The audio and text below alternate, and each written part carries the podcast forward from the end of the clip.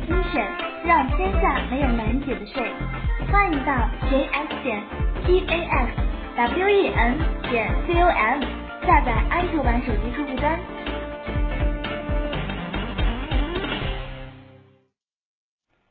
各位朋友，大家好。今天我跟大家共同交流的问题是一个概念，关于什么是视同销售。说到视同销售，我们很多人会这样理解：所谓的视同销售，就是指会计上不确认为收入，但是按照税法的规定，应该确认为应税收入、计算税金的业务。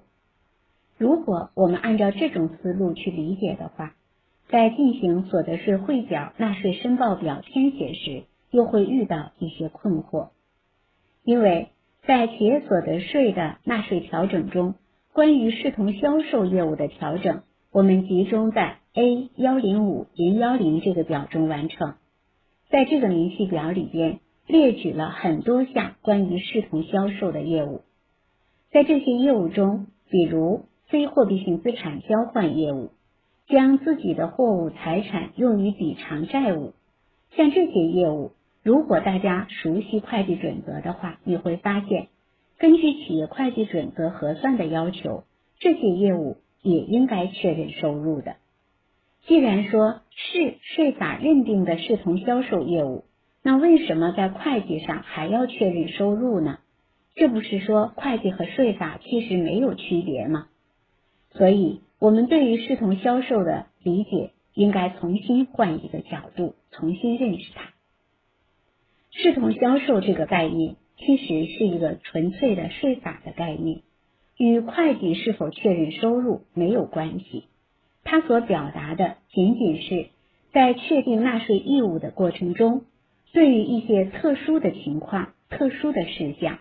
我们对于纳税义务的确定有一个合理的税法概念与之呼应，因为企业所得税是就所得征税，所谓的所得，按照企业所得税法第五条的规定，是指企业的收入总额减去不征税收入、免税收入各项扣除以及可以弥补的亏损之后的余额，所谓的应纳税所得额。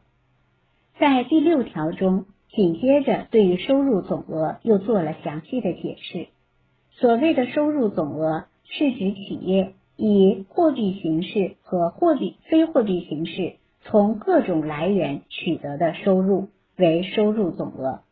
也就是说，说到收入的实现，最典型的特征或者说最直接的结果，就是企业拥有了货币或非货币形式的得到。那么相反，如果我们没有货币或非货币形式的得到，是不是就意味着没有收入的实现呢？如果没有收入的实现，是否就不应该承担纳税义务呢？如果我们沿着这个思路往下想的话，面对现实问题，你会发现会有很多的征管漏洞出现。为什么？因为。征税机关和纳税人之间信息并不完全对称，我们对于纳税人的实际经营情况、最后的结果、最终是怎样的一种真实状况，我们是没有办法完全或者说准确的进行评价和判断的。如果我们仅仅以交易的结果是否有货币或非货币形式的得到来作为纳税义务的确定，可能很多情况下。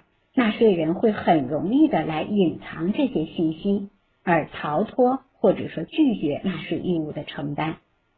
所以，根据这种情况，二零零八年国家税务总局发布了国税函零八年的八百二十八号文件，对于企业所得税纳税义务的确定，换一个角度确定了一个标准。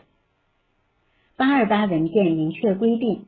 说企业处置资产的纳税义务，那么什么是处置资产呢？一般我们在说到处置的时候，会自然的联想到资产的所有权的放弃，包括资产的报废、资产的转让等等。在八二八文件里，我们对于处置资产选择了广义的概念，也就是分成两部分。第一部分是内部的处置。第二部分是外部的处置。如果资产被处置掉了，属于内部的处置。换句话说，资产权属无论在形式上和在实质上均没有发生改变，那就意味着仅仅表现的是一种消耗，或者说形性能、结构、用途的一个改变。那在这种情况下，我们是不确定纳税义务的承担的。相反，如果属于第二种情况，那就是资产权属发生变化的话。这时候纳税义务就要确定了。资产权属发生变化，对于企业的外围人员来看是容易判断的。资产权属发生改变，我们发现了这种结果。至于说改变之后企业实际获得什么，在税法纳确定纳税义务的时候就忽略了。只要资产权属变化了，就承担了纳税义务。那为什么呢？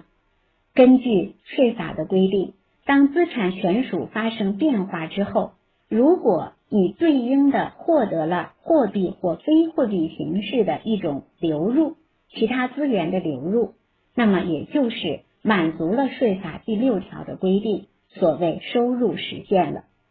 这时候就因为收入而纳税。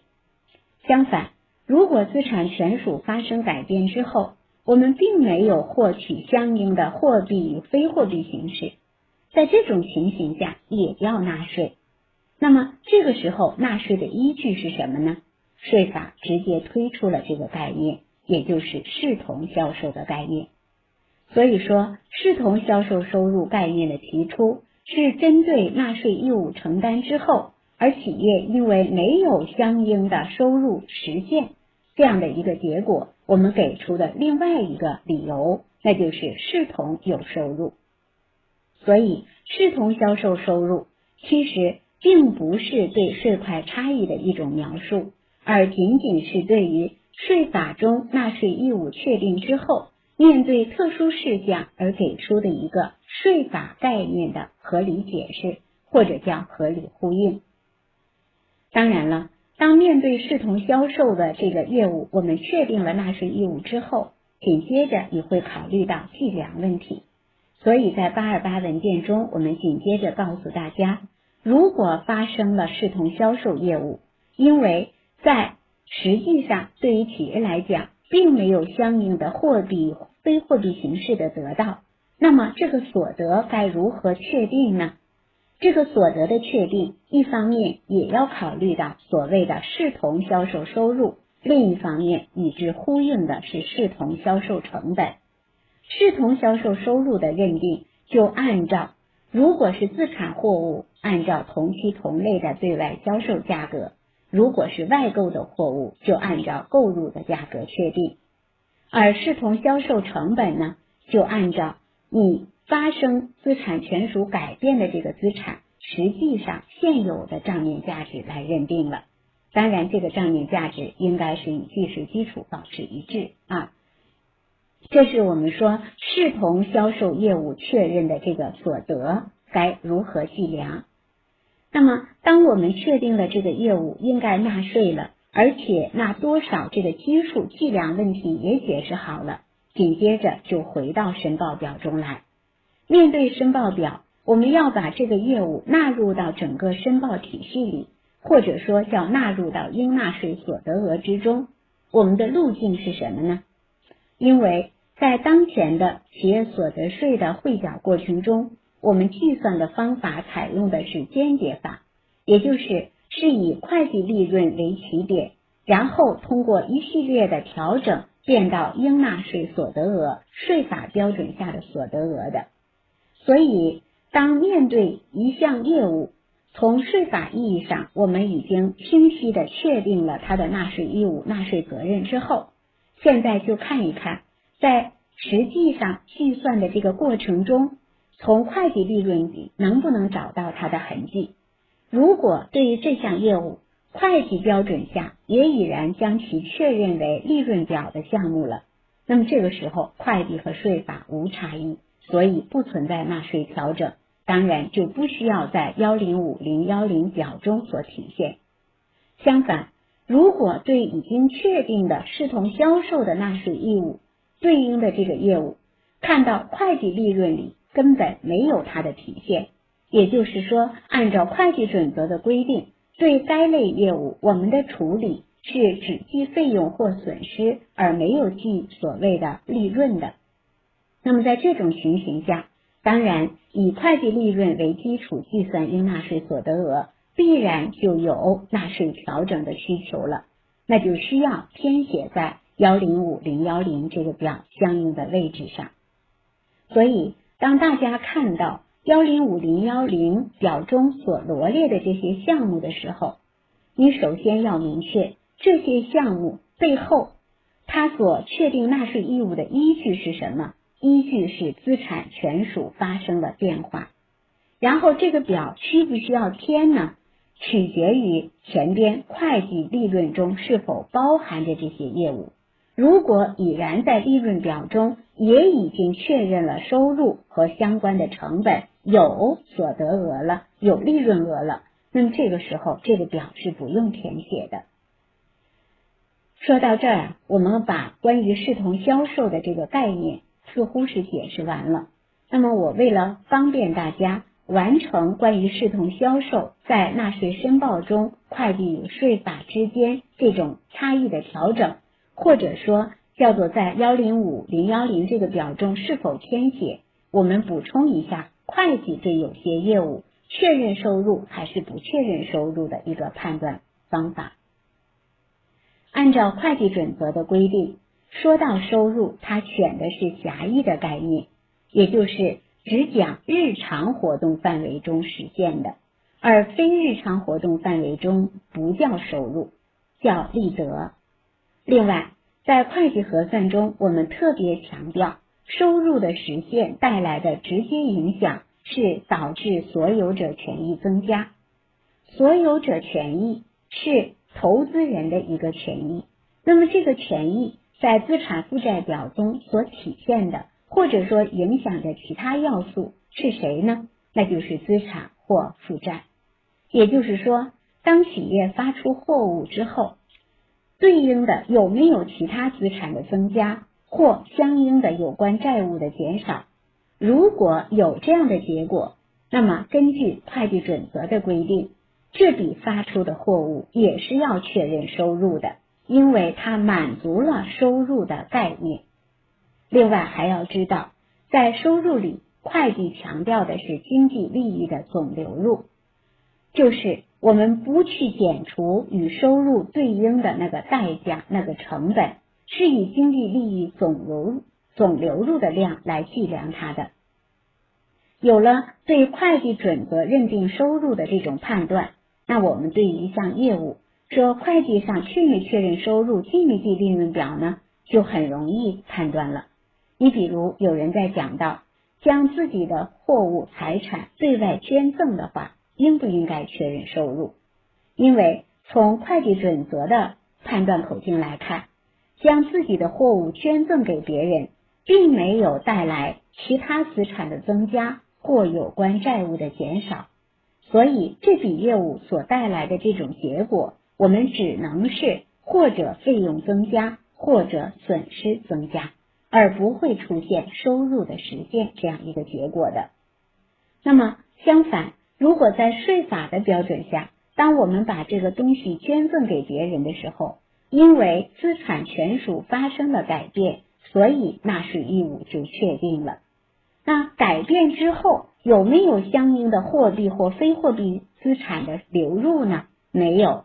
所以在税法上，对于这个纳税义务的确定，给出来的与之呼应的概念就是视同有收入。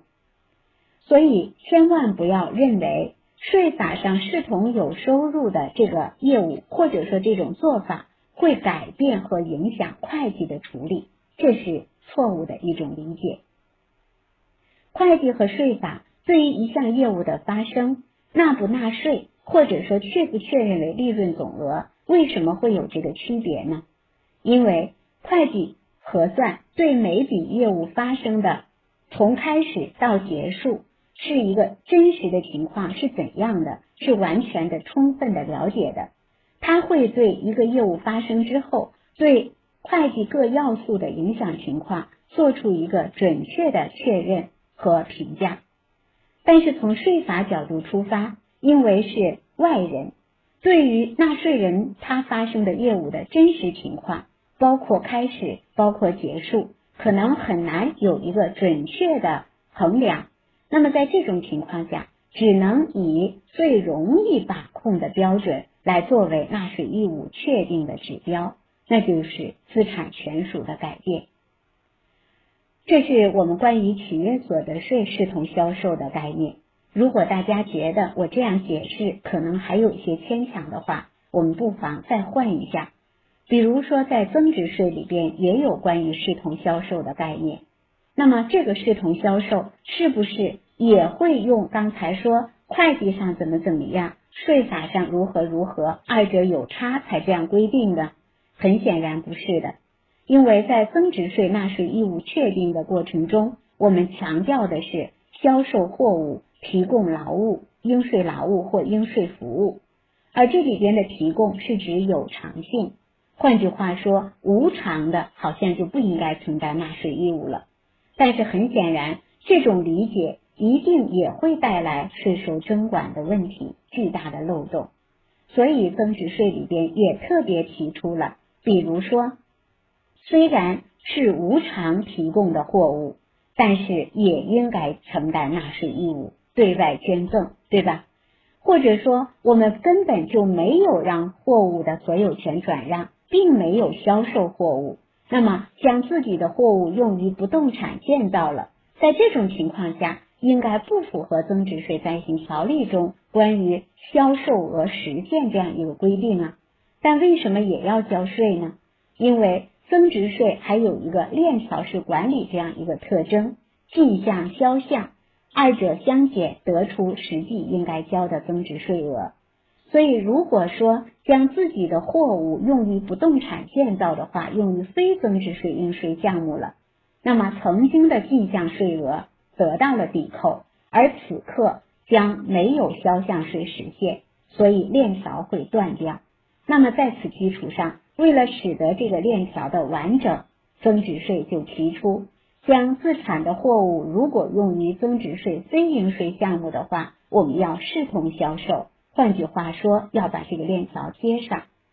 也就是说啊，无论是哪一个税种，关于视同销售概念的提出，其实跟会计如何核算都没有什么关系，它仅仅是对于该税种。关于纳税义务的确定过程中一般标准的一个有益的或必要的补充，才提出了这个概念。也就是说，不同税种下的视同销售，它的条件是不一样的，标准是有差别的。所以不能够说某一项业务在企业所得税法里边规定属于视同销售的行为，我们就可以推导出在增值税税种下。也应该承担增值税的纳税义务，这是错误的。所以，视同销售这个概念跟会计核算没有关系，它仅仅是一个税法的概念，是对税法关于纳税义务确定过程中一般标准的一个补充而已。好，今天我们就学到这儿，谢谢大家。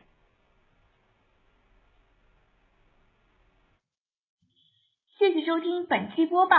税问精选，让天下没有难解的税。欢迎到 jx 点 taxwen 点 com 下载安卓版手机客户端。我们下期再见。